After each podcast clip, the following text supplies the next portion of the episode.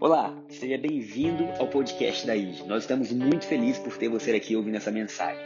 Desejamos que ela entre no mais profundo do seu coração e que grandes mudanças aconteçam. Se você quiser saber mais sobre a nossa igreja, nos conhecer melhor, é só baixar o nosso aplicativo, porque lá nós temos pregações, informações, inscrições e muito mais. Um grande abraço, vamos à mensagem. E essa pregação que nós vamos começar agora, Deus, toque o mais profundo do nosso coração que os nossos olhos possam ser abertos e que a gente saia daqui, Deus, com um profundo desejo de te conhecer mais e que a fome que existe no nosso coração possa ser saciada por ti nessa manhã, em nome de Jesus. Amém. Amém? Bom, gente, o nome da nossa palavra de hoje vai ser transformados. Será que você pode falar isso? Transformados? Gente, quem precisa de transformação, né? Quando a gente fala de transformação, não existe nenhum ser humano que não precise de uma transformação, que não precise de uma mudança, que não precise de algo na sua vida que seja mudado, que seja ampliado. E essa semana eu tive pensando muito a respeito do de como que a transformação acontece no evangelho. Porque existe uma transformação que vem de fora para dentro, que vem por, no, por normas, por regras, que muda comportamento, mas existe uma transformação que ela vem de dentro para fora. E essa transformação que vem de dentro para fora é a única transformação que dura, que permanece. É a única transformação. Diga, Adriana, eu vi que você levantou a mão, é para falar com Márcio? Não precisava tirar o microfone, não, mas tá bom, depois ele. É benção. Agora ele já tirou. Glória a Deus por ver os nossos voluntários, né, Adriana? Estava na frente do pessoal, é verdade. Ele agiu por amor. Márcio, amém. Louvor abençoado. Continua firme, forte. E todos nós precisamos de transformação. E a transformação que o Evangelho propõe, ela não é uma transformação que te gera uma proibição de algo. Então não é pela força, é pelo amor. E eu fiquei pensando muito, assim, Deus, sabe, essa, ontem eu fui a uma clínica de recuperação e um dos grandes amigos que eu tenho usou uma certa substância que ele não devia e está passando por uma por uma transformação, né? Agora está tendo que voltar ao, ao que Deus tinha planejado. E eu fui lá e assim, não tem como você não ser marcado quando você vai a alguns lugares. Eu falei assim, Deus, me dá força dá força para a gente, para que a gente possa produzir transformação em qualquer um que cruzar nosso caminho. Para que toda destruição que existisse, deixe de existir. A gente tem que entender que quando Deus chega na nossa vida, Ele nunca vai parar o que é bom, Ele vai potencializar o que é bom. Mas aquilo que faz mal para a gente, Ele quer mudar, Ele quer tirar. E eu estava lá, e aí tinha uma senhora de 76 anos esperando para falar com um sobrinho dela, né, que estava lá há alguns anos, enfim. E aí ela também era cristã, e aí ela sabia muito da Bíblia, né? E eu estava do lado dela, eu não costumo falar nada de quem eu sou, nada, e tinha um rapaz lá. Gente, para quê? Eu fiquei com pena daquele rapaz. E aí ela falou assim: Você já fez isso, você já fez aquilo, você já fez não sei o quê, não sei o que lá. Mas assim, ela falava com tanta. com tanta raiva. Falei, gente, mas não tem nenhuma pessoa no mundo que queira conhecer Jesus por, dessa forma. Não tem ninguém. Eu estava eu tava com vergonha de falar assim, olha, eu também creio, né? Aí quando ela foi embora, e estava ele e o irmão, aí ele olhou para mim, ele chega e fez assim, ufa. Eu falei, cara, eu sou pastor. Aí ele, não. Falou, saiu a senhora. E ele, você tá brincando? Eu falei, é verdade, cara. Mas assim, eu penso um pouco diferente. Por mais que às vezes a gente queira falar a mesma coisa, eu penso um pouco diferente. Eu comecei a falar de Jesus. E a mostrar assim, como eu acredito que a transformação acontece. Porque todo mundo que ama deseja transformação. A questão é como. Como?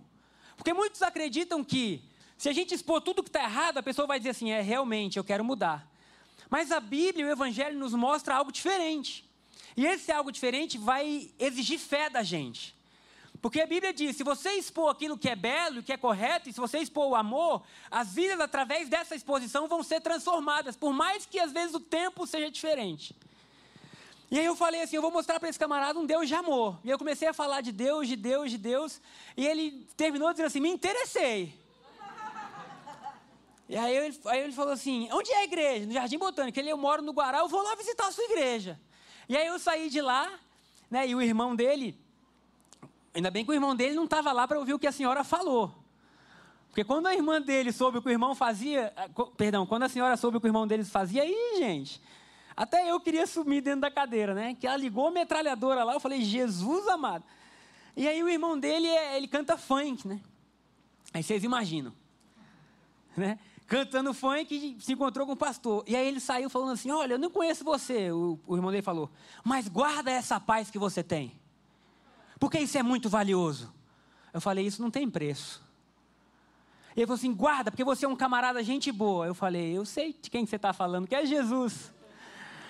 Eu pensei: se nós conseguirmos levar Jesus de uma maneira que as pessoas se interessem, não vai facilitar a nossa vida? Se as pessoas olharem para a gente e falarem assim: olha, posso dar seu exemplo, Renan? Não sei, se eu não vou dispor aqui não, se é a primeira vez, pode? A gente foi lanchar, eu e Renan. Né? Acabou o campeonato de futebol, ele estava jogando, vamos lanchar, Biel. Eu falei, o pessoal do futebol me chama de Bibi, de Biel cada apelido. Fomos lanchar. Aí no caminho a esposa dele ligou. E ele atendeu, oi meu amor. E ela, oi cheirinho.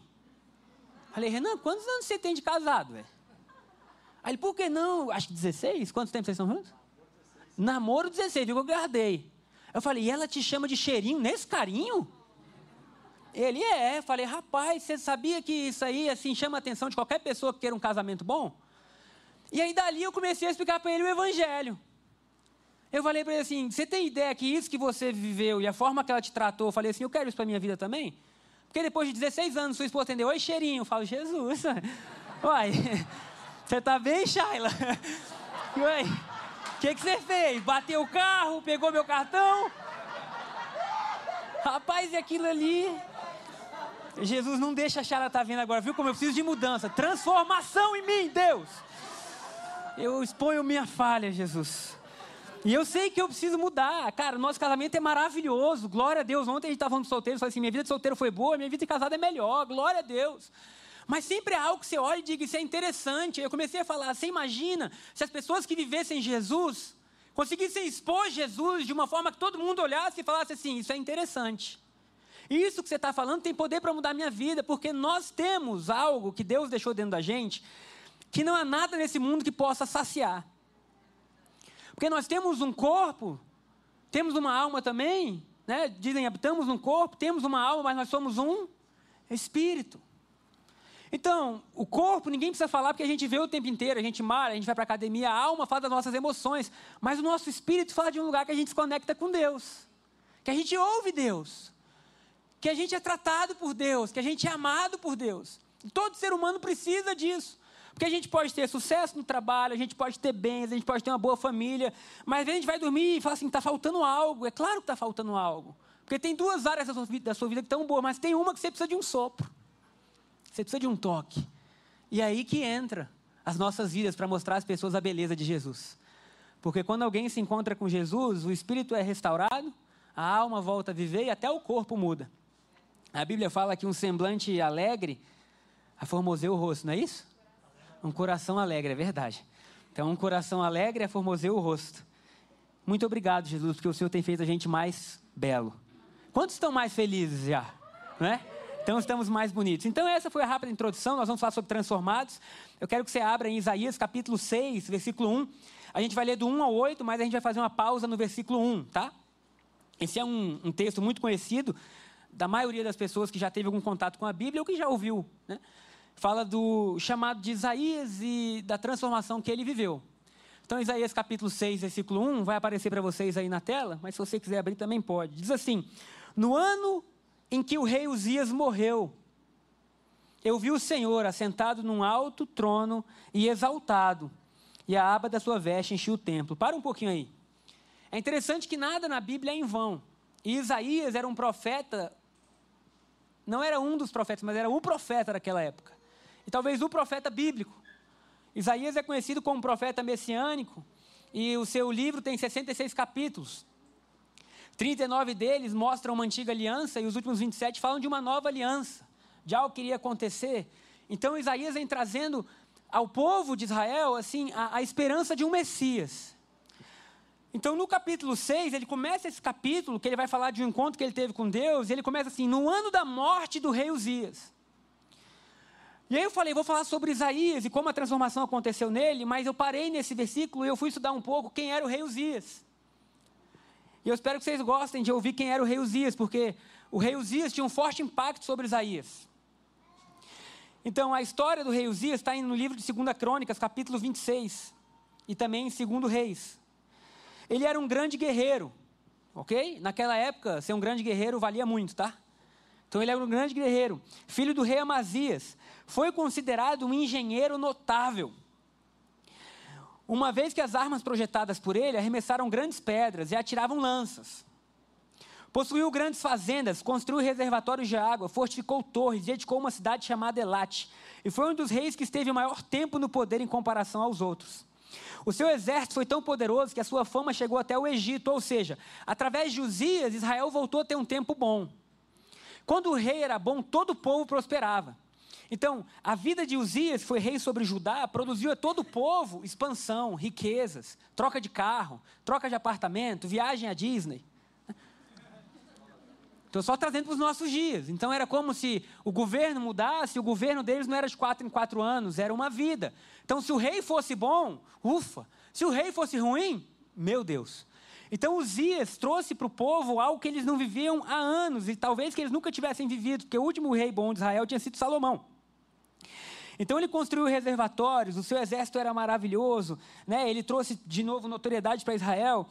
É, Vamos lá, deixa eu ver. Tá, outra coisa que eu achei interessante é que ele começou a reinar com 16 anos, gente. 16 anos de idade, Uzias começa a reinar. E uma das coisas notáveis de Uzias é que quando ele começa a reinar, ele procura Deus. E ele ora a Deus. E as histórias falam assim sobre Uzias, que ele não foi como Davi, mas ele foi como nenhum outro. Que bom, né? Porque todos os outros fizeram aquilo que era mal perante o Senhor, mas Uzias fez aquilo que era reto. Então Isaías, que era o profeta, ele olhava para Uzias e ele dizia assim: Que bom que Uzias está aí. Que bom que Uzias é o nosso rei. Que bom que Uzias trouxe para a gente segurança. Que bom que Uzias trouxe para a gente prosperidade. Que bom que Uzias é um, é, um, é um rei que ele busca Deus. Que bom que Uzias, sabe, trouxe direcionamento. Que bom que a gente vive num lugar seguro. Mas aí, de repente, no início do capítulo 6, ele fala assim: No ano que morreu o rei Uzias. Eu fiquei pensando o que devia estar no coração de Isaías naquele ano. Porque todo mundo sabe que é ruim ter dúvida, é ou não é? De você pensar assim, o que, que vai acontecer? E Isaías está lá dizendo assim: Uzias morreu, o que, que vai acontecer? Como será esse novo rei? Como será que Israel vai viver? Como será que eu vou exercer a minha agora o meu chamado de profeta? O que, que será que vai acontecer? E é interessante que eu coloquei o, o primeiro tópico da palavra hoje, você pode soltar, Carlinha, por favor? Não sei. Que é do chão ao trono. Que é isso que acontece com Isaías. Que Isaías fala: bom, no, no ano que ele morreu, eu vi o Senhor. No ano que o rei Uzias morreu, eu vi quem era o rei verdadeiro. Aleluia. No ano que eu estava sem esperança, sem saber, com dúvida, de repente os meus olhos se abriram e o ano que tinha tudo para ser ruim, foi o melhor ano da minha vida. Quem recebe? O ano parecia um ano de pandemia, de incerteza, né? De coisa que, cara, como é que vai ser? Ei, fica tranquilo, porque muitas vezes nesses momentos, quando a gente não sabe como vai ser, a gente se encontra com Deus. E aí Deus fala: Uzias morreu, mas eu sou o rei verdadeiro e eu continuo reinando. Então Isaías 6,1 fala: No ano da morte do rei Uzias, eu vi o Senhor. E ele continua dizendo: assentado num alto e sublime trono. Isso dizia que aquilo que estava acontecendo na terra não mudava o que estava acontecendo no céu. Quem diz amém? amém. Sabe, Uzias morreu, a nação de Deus está ali, o que, que vai acontecer? E Deus continua assentado num alto e sublime trono. O seu Deus continua governando, continua reinando, continua com todo o poder nas mãos. Será que você pode dizer amém? amém?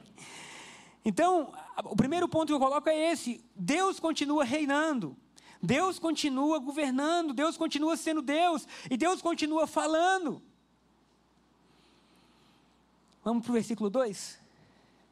Quantos querem ouvir a voz de Deus? É. Ver o Senhor.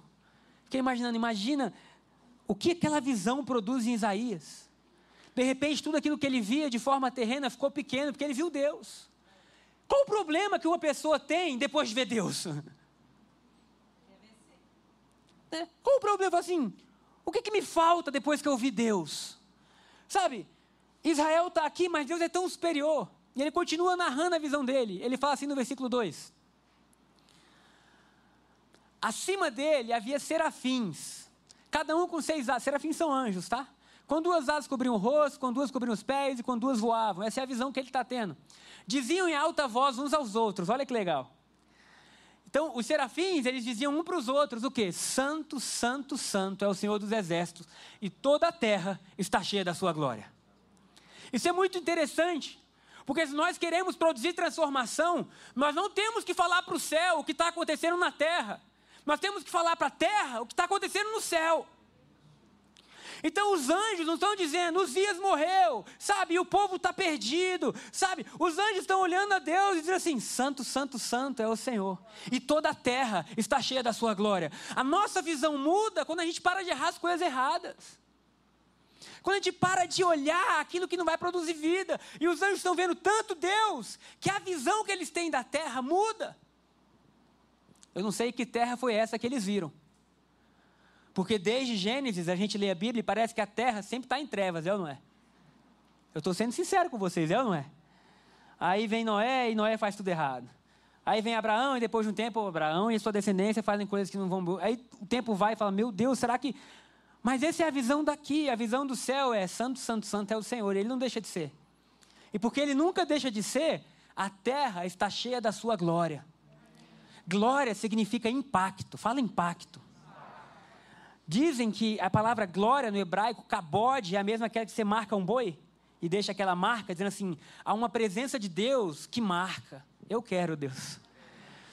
Agora, isso é interessante porque Isaías ele está vivendo aquilo ali, ele está num êxtase, ele está dizendo: Meu Deus, existe um lugar onde Deus está assentado, existe um lugar onde os anjos não estão dizendo assim, problemas.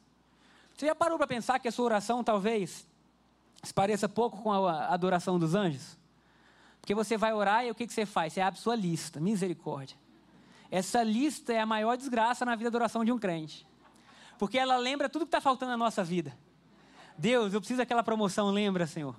Tantos anos eu estou naquele órgão. Senhor, Tu és fiel, Senhor. Não esquece do teu filho amado, né? Deus, lembra o carro, Senhor, eu preciso de um carro. Aí você vai, Deus, o solteiro fala, eu preciso casar. Aí o casado fala, Deus, né, eu preciso de alguma outra coisa, né? E aí você vai lembrando só aquilo que está faltando. Mas eu quero chamar a gente hoje para lembrar aquilo que está sobrando na nossa vida. Santo, santo, santo é o Senhor. Santo significa nele não há erro. Oh, meu Deus. Nele não há falha. Nele há todo o potencial de mudança. E ele fala assim: toda a terra está cheia da sua glória. Vamos continuar lendo? Do versículo 3, foi 4 que a gente parou? Isso, 4. Agora presta atenção, que é isso que vai acontecer conosco. Suas vozes sacudiam o templo até os alicerces. Tem, tem, a, a Ju te mandou a foto do templo? Você conseguiu? Não conseguiu. A gente foi a Israel, é, se você conseguir, tudo bem, se você não conseguir, não tem problema. A gente foi a Israel e a gente foi a uma maquete de como era a cidade na época do templo de Salomão. E a maquete era assim: o templo era enorme, e a cidade era pequenininha perto do templo, porque era aquela maquete que tem a devida proporção, né? Ou seja, você via a pessoa pequenininha e o templo era enorme. Porque naquela época, glória a Deus que a época mudou, não é isso? Naquela época, Deus falava com o povo pelo templo. Então, o templo era muito importante. Na nossa época, que é a época que Jesus veio abrir uma nova aliança, nós somos o templo do Espírito Santo. Amém? Está aqui a foto, olha aí. Então, é, a, essas pessoas que estão de fora são pessoas normais, né? A parte da maquete é a parte de dentro, tá? Então, olha a diferença do templo para a cidade. O templo era os que eles tinham de mais rígido, de mais forte, de mais poderoso. Até hoje, a parede que, que do Western Wall que eles falam, do muro, ela é enorme, ela é tão grande que os brasileiros vão e enchem a parede de pedido. Por quê? Porque existia um versículo na, na, na, antiga aliança que dizia assim: quando você vier a este lugar, traga os seus pedidos. Aí o brasileiro levou a sério. E ele leva a lista. E muitos falam: se não botar dentro do muro. Então você vê a pessoa orando e ela está achando uma brecha ali para botar. Não, Senhor, botar nesse muro. Quantos são gratos que os nossos pedidos estão em Jesus, amém? amém? Ah, se você nunca foi a Israel, Deus continua ouvindo suas orações. Glória a Deus. Mas então o muro era inabalável. Mas Isaías está dizendo agora no versículo 4: ao som da voz daqueles anjos, suas vozes sacudiam o templo até os alicerces. Quer dizer que não há nada na sua vida que seja rígido demais que não possa ser sacudido. Quer dizer que não há padrão antigo que seja profundo demais que essas vozes não possam sacudir. Quer dizer que não há vício que esteja tão arraigado que não possa ser mudado. Quer dizer que não há casamento que não possa ser transformado. Quer dizer que tudo é possível. E ele fala assim: então, ao som das vozes, o templo era sacudido até os alicerces. E todo o edifício estava cheio da fumaça. Essa fumaça era a famosa Shekinah. Não é isso? Tinham canções que a gente cantava um tempo atrás, que falava assim, né? Não vou cantar, não. Vou poupar vocês disso hoje, amém? Mas era, né? Aline Barros, todos cantavam Shekinah, minha, aleluia. Né? né? Era a música da Shekinah, tinham várias, né? Que era a glória de Deus. Agora, olha que coisa interessante. A partir do momento que os nossos alicerces vão sendo sacudidos e que a gente deixa Deus moldar a nossa vida, a gente passa a ser cheio da glória. Ninguém recebeu, gente. A partir do momento que aquilo que era rígido não é mais tão rígido, a fumaça de Deus começa a entrar na nossa vida, a presença de Deus começa a entrar na nossa vida e a gente começa a florescer. Oh Jesus, que coisa maravilhosa. E agora o templo está cheio da presença. Verso seguinte. Diz assim: Então eu disse. O segundo ponto da nossa pregação é então. Fala então. então. Porque eu achei muito legal, porque olha como esse homem foi transformado. Deus mostrou para ele até agora algo de errado. Deus falou assim: Isaías, é o seguinte, vou lascar com todo mundo. Isaías, é o seguinte: não. Ele teve um êxtase, ele está tendo uma visão, ele está vendo Deus. E de repente, no meio da visão, a visão celestial é interrompida por uma ação humana. O que é divino agora está sendo interrompido por algo que é natural. Aquilo que ele estava retratando deixa de ser uma imagem ele passa a participar. Porque até então ele está dizendo: Eu vi, eu vi. Aí de repente ele fala assim: Então eu disse. Agora eu comecei a participar. E ele fala assim: Estou perdido. Ah, como eu queria que você saísse daqui hoje, diante de tanta presença de Deus, você fala assim: Estou perdido. estou perdido. Eu estou perdido. É o meu fim. Você imagina o nível da visão que esse homem teve para ver o que ele viu e falar assim: já era. Já era. Já teve algum momento da sua vida que você falou já era? Vou falar um negócio engraçado para vocês agora. Eu e meu tio Marcelo, irmão de meu pai, estou no Rio de Janeiro, início do ano. Flamengo com um time bom, né? Acho que foi ano passado, os meninos do, Rio, do, do Ninho tinham morrido, aquela festa ia ter um Fla-Flu. Falei, tio, vou passar aí, eu vou pregar em tal igreja, compra o Fla-Flu pra gente. E ele me dá a notícia mais terrível. Não há mais ingresso no lado do Flamengo. Falei, compra na zona mista. Ele falou, não há mais ingresso na zona mista. Falei, compra na torcida do Fluminense. Ele, tem certeza? Falei, tem. Ele falou: a gente não vai poder cantar, não vai poder torcer. Se a gente perder, a gente vai sair triste. Se a gente ganhar, a gente não vai celebrar. Você quer ir? Falei: quero.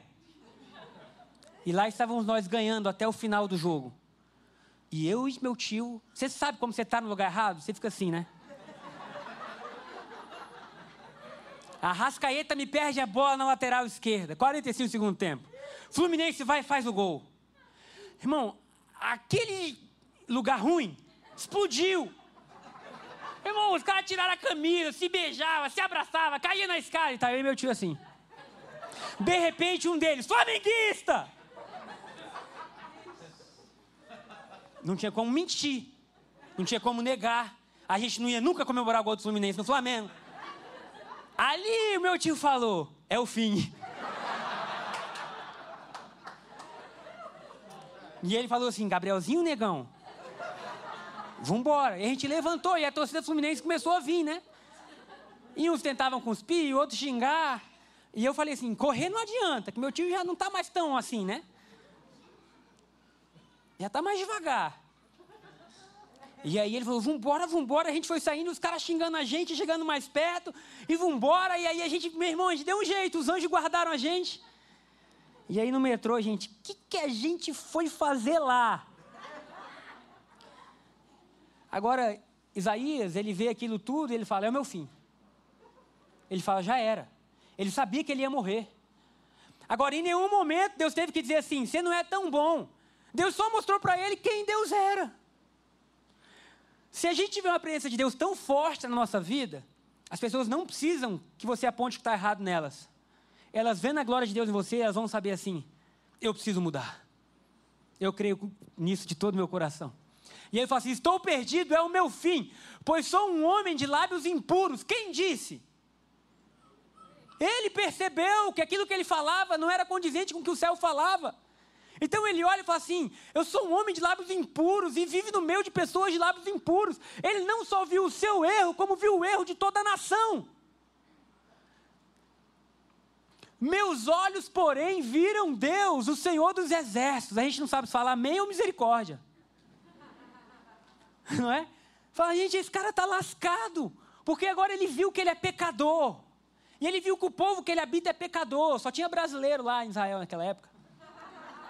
E ele fala: o problema não está só em mim, porque se fosse só eu, Deus me matava. Mas o povo todo de Deus é tudo de lábio impuro.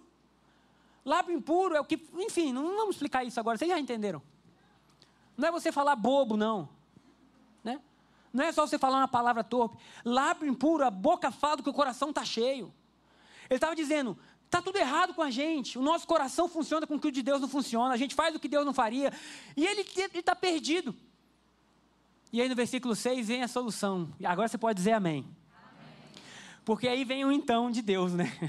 Então um dos serafins voou em minha direção, trazendo uma brasa ardente que ele havia tirado do altar como uma tenaz. Agora, eu. Não passa o versículo, não, Carninha, volta. Agora eu imagino que esse homem ficou com medo. É ou não é? Porque ele fala, eu vi Deus, eu sou impuro, vou morrer. Aí de repente ele vê um anjo vindo com a brasa viva na direção dele. Ele fala, morri. Ah, gente, vocês vão rir agora, gente. Vocês vão rir. Eu, esse meu amigo que está na clínica, ele falou assim, ele teve um surto, né? E aí no meio do surto, ele parou na clínica. E quando ele saiu do surto, ele falou assim, meu Deus, o que, que é isso? E ele tinha visto uma novela que mostrava o purgatório como a clínica parecia. E aí ele falou, morri, estou no purgatório. E ele sozinho no quarto, ele, meu Deus, estou no purgatório. Meu Deus. E eu falei, é sério isso? Ele, é sério, cara. Eu achei que eu estava no purgatório, você não sabe do que é pior. Aí eu falei, não, tem como piorar? Ele, tem. Saí do quarto. Encontrei um outro rapaz que estava lá, só que ele também estava no surto. E eu falei, você está aqui há quanto tempo? Ele, eu morri há 21 anos. Rapaz, mas eu. Eu dei crise de rir, só está brincando, ele é sério. E aí a minha luta foi encontrar alguém que achava que era vivo. E aí depois de um dia eu vi que eu não tinha morrido e que havia esperança. Rapaz, o ser humano se bota em cada uma, gente. Pra que, me diz, passar por tudo isso? E aí ele fala, no meio do surto, ele, ele fugia de tanta coisa ruim que ele viu, que a visão dele foi aberta, ele começou a ver tudo que era ruim vindo na vida dele. E ele, ele foi salvo pelo bombeiro que ele ia se matar, né? No surto. Falou assim, cara, não tem como, preciso fugir disso. Estava do lado de fora da janela. E aí, quando ele estava do lado de fora da janela para se matar, ele ouve uma voz no interior dele. De, eita, até gaguejei. Ouve uma voz no interior dele dizendo assim: não faz isso. Há esperança para você. E ele fala que aquela voz segurou ele na, na, na, na, na grade, né? na bancada, sei lá o que, que era. E aí que o vizinho de cima desceu e ficou conversando com ele.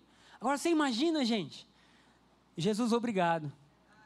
Porque até quando a gente não tem ideia do que a gente está fazendo, há uma voz que pode nos direcionar, que pode nos guardar, que pode nos salvar. E aí Isaías está lá e ele fala assim: Bom, eu vi que eu estava errado, eu vi que não havia solução, eu vi que eu ia morrer. E de repente um anjo voa com uma tenaz. Uma tenaz é como. Sabe o que é a tenaz? Sabe, né? Aquele negócio que segura brasa, né? Como se fosse o ferreiro que faz uma espada, a tenaz é aquilo que ele pega. Então ele voa com uma tenaz e algo com brasa na direção de Isaías. E aí o versículo seguinte fala: Tocou meus lábios com a brasa. Ô, oh, gente. E disse: Veja, essa brasa tocou seus lábios, sua culpa foi removida e seus pecados foram perdoados. Se isso não é o evangelho, eu não sei o que é. Porque em nenhum momento diz que ele se arrependeu, ele só viu. Em nenhum momento fala que ele teve uma ação para se purificar, porque quem poderia se purificar de uma vida inteira de erro, gente? Quanto tempo Isaías levaria de purificação para ele agora estar tá limpo? Mas a Bíblia mostra como Deus purifica você e como Deus me purifica. Quando a gente crê, um anjo voa em nossa direção. E toca a gente. E a Bíblia fala: porque esse anjo te tocou, ou porque essa brasa tocou seus lábios, sua culpa foi removida e seus pecados foram perdoados. O Evangelho é a boa notícia dizendo: os nossos erros do passado não vão definir os nossos futuros. Por quê? Porque Jesus um dia desceu dos céus como brasa viva, como pão vivo que desce do céu. Morreu numa cruz no nosso lugar. E agora, a partir do momento que a gente crê, a gente encontra perdão. A gente encontra salvação. Então o anjo fala assim: sua culpa foi removida. Quantos querem isso nessa manhã? E seus pecados foram perdoados. O que, que fazia separação entre Deus e o homem? Os pecados. Então ali está mostrando, e eu falei, Deus, eu, eu vou falar sobre isso, porque se a gente quer transformação, não adianta a gente tentar por força. Sabe? Você vai explicar a vida inteira para as pessoas, e a verdade é que elas vão fazer o que elas quiserem.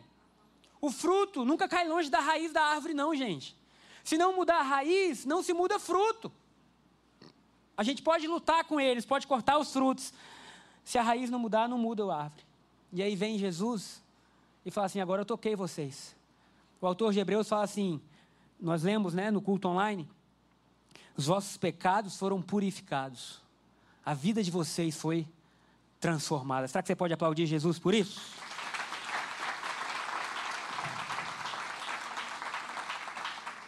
Agora, vamos para o versículo seguinte? Imagina a alegria no coração de Isaías. Quantos ficam alegres quando vem um Deus perdoador? Um Deus que fala assim: deixa eu te falar, não é pelo que você pode me oferecer, é por quem eu sou. Eu não estou. Um dia eu preguei sobre isso, a pessoa falou que foi a maior libertação da vida dela. Que eu falei assim: Deus não quer te usar. Ah, como não? Eu falei: Deus não quer te usar. Não, não, Deus quer amar você. Porque se você é uma mulher e chega um homem e fala assim: quero te usar. O que, que você faz, querida?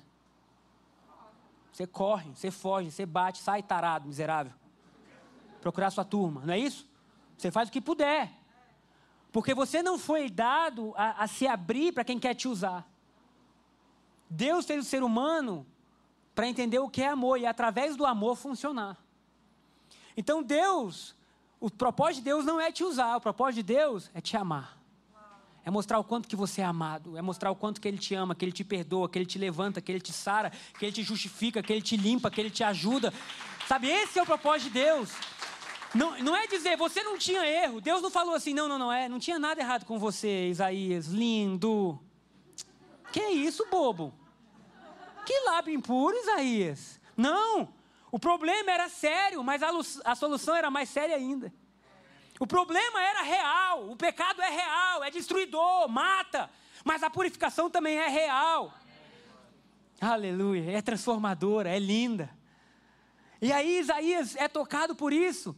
Então, de novo, aparece o terceiro então. Ouvi o Senhor perguntar: Quem enviarei como mensageiro a este povo? Quem irá por nós? Olha que coisa linda. Depois disso tudo, Deus pergunta, não ordena. Porque se fosse eu e fosse você, a gente ia dizer o quê? Abençoado. Era o seguinte: tu viu Deus. Tu viu que tu era pecador, tu foi purificado. Agora, meu amigo, tu vai fazer o que eu estou te falando, é ou não é? Mas Deus não é assim. E Deus pergunta assim: depois disso tudo, então, Deus pergunta: quem enviarei como mensageiro a este povo? Isaías. Agora, olha que coisa interessante: não é quem irá por mim, é quem irá por nós. Tem ideia do coração de Deus por nós, meu irmão? Ele está dizendo: Isaías, você faz parte do que eu estou construindo, você faz parte da mudança. E aí Isaías responde o quê? Aqui estou, envia-me. E é o último ponto para a gente terminar por favor, diga A, porque a Charla não está aqui, né? Ai, obrigado. Me sinto menos solitário. Porque sempre que ela está, ela faz isso, né? Espero que seja verdade. Ela, ah. Então, o último ponto é quem vai? quem vai? Sabendo que o evangelho a ser vivido é um convite. Você pode dizer sim ou não. Imagina se Isaías não respondesse. Você acha que Deus ia ficar chateado com ele? Bicudo? Magoado? Não. A vida ia continuar, os serafins iam continuar dizendo: Santo, Santo, Santo é o Senhor, sabe? A operação do céu ia continuar, mas Isaías ia, ia ter deixado de viver algo lindo. Então, qual é o caminho do Evangelho? Primeiro, nós precisamos saber que no meio da dificuldade, da dor, dos traumas, da dúvida, vai vir uma visão de quem Deus é. Aí você fala assim, mas eu não estou vivendo nada disso, não tem problema. Se sua vida já está boa, vai vir uma visão de quem Deus é. Porque o Evangelho não começa em nós, começa a gente vendo quem Deus é. Depois de nós vermos quem Deus é e sermos tocados pela glória dele, nós vamos reconhecer quem nós éramos, não quem nós somos. Quem nós éramos. Nossas ações eram erradas, nosso, nosso passado não nos credenciava, a gente estava longe de Deus, a gente não sabia nem quem era Deus. E aí, nós somos purificados. Não fomos nós que nos purificamos, nós somos purificados, uma grande mudança nisso. Tem amigos meus que até hoje, eles nasceram em um lar que conhece a Deus, um lar cristão, e eles acham que até hoje estão se purificando. Quem é pai de filho pequeno sabe o que eu vou falar. Pega o seu filho de um ano, deixa ele fazer as necessidades dele, o abençoadinho, e manda ele se limpar. E espera que dali saia uma criança limpa. Que ele não vai sair, por quê? Porque ele não consegue, não é por mal. Quando ele vê, ele está brincando. Não é isso? Misericórdia. Mas é isso. Que, que forma boa de terminar um culto, né? Que imagem. Vocês levarem, a gente começou falando de Deus e termina falando de fezes. Misericórdia. Mas então ele está lá e ele sabe assim: não fui eu que me purifiquei, porque você não daria conta. Qual foi a sua parte de dizer, Jesus, me ajuda? Jesus, me ajuda, porque eu sou pequeno demais. Existia uma música antiga, e essa eu vou cantar, que era como Zaqueu. Quero subir. Ah, mentira que vocês não lembram dessa. Todo mundo lembra. Um mais alto que eu puder, não é isso? Só para te ver.